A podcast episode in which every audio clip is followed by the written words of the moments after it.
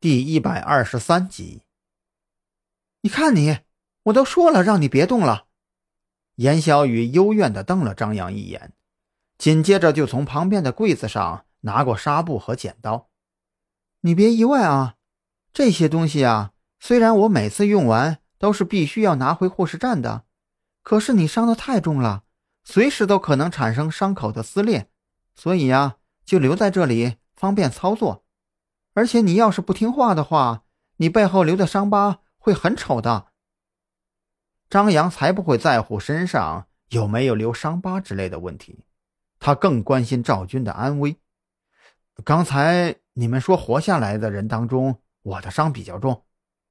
是的，严小雨一边替张扬剪开他肩头的纱布，一边说道：“那天晚上你们呼啦啦的去急诊，送来了八个人。”其中一个在救护车上的时候就已经扛不住了，急诊啊，紧急救治剩下来的七个人，但是就在昨天晚上，经过十几个小时的抢救，还是有一个人没有能扛住，剩下来的六个都已经暂时脱离了生命危险。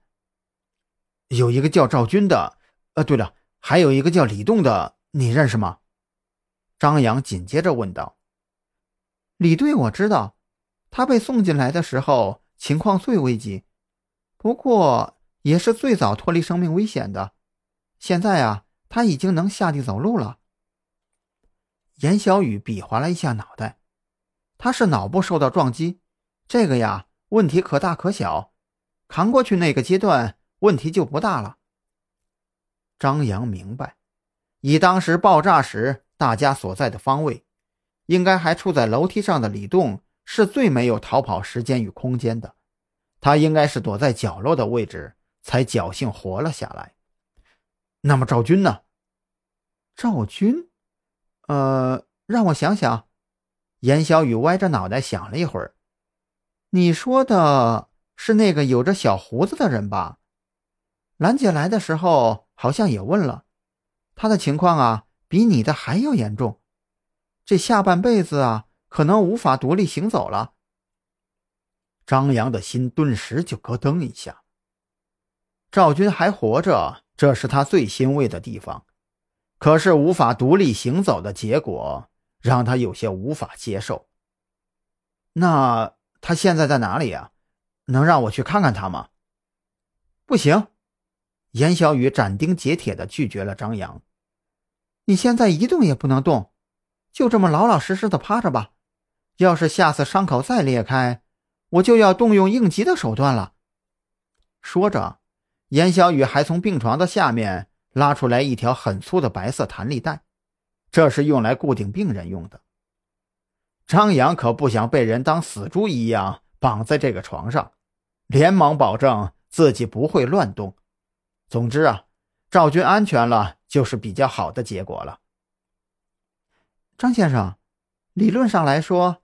今天你还是不能够吃东西的，身体一切机能都要依靠生理盐水来维持。刚才医生也说了，要是你有那方面的需要，随时都可以叫我的。严小雨收拾好了换下来的纱布，顺便把剩下来的纱布和剪刀也都拿走了。那那方面啊，张扬咧咧嘴，那个，你给我一个矿泉水瓶就好了。噗嗤一声，严小雨当即就笑了。哎，就算是我现在给你，你在尿尿的时候，难不成还得把屁股撅起来趴着不成？更何况你的胳膊现在还不能移动。哎，随时叫我就好了。我们的专业呀，就是这个，没什么不好意思的。还有啊，你的病号服也是我给你换的呢。兰姐那时候啊。也帮忙来着。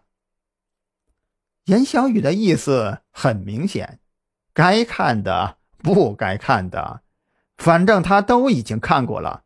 张扬啊，也就没有必要这么腼腆了。